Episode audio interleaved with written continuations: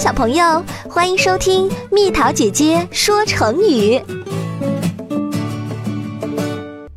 成语得过且过，意思是只要能够过得去，就这样过下去吧。形容胸无大志，没有长远打算，也指工作敷衍了事，不负责任。故事说的是，在五台山上有一种鸟叫寒号鸟，它生有肉翅，但不能飞翔。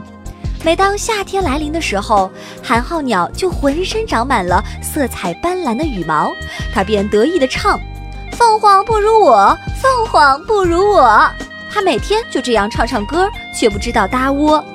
等到冬天来临的时候，它虽然很冷，但还是不搭窝，漂亮的羽毛也全部脱落了。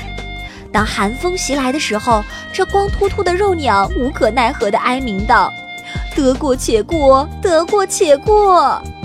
目光短浅的人，面对一点点的成绩就会沾沾自喜，对将来的一切都没有计划。他们只看现在，能偷懒就偷懒，能过去就绝不努力。他们一旦遇到挫折，就会垂头丧气、消极悲观。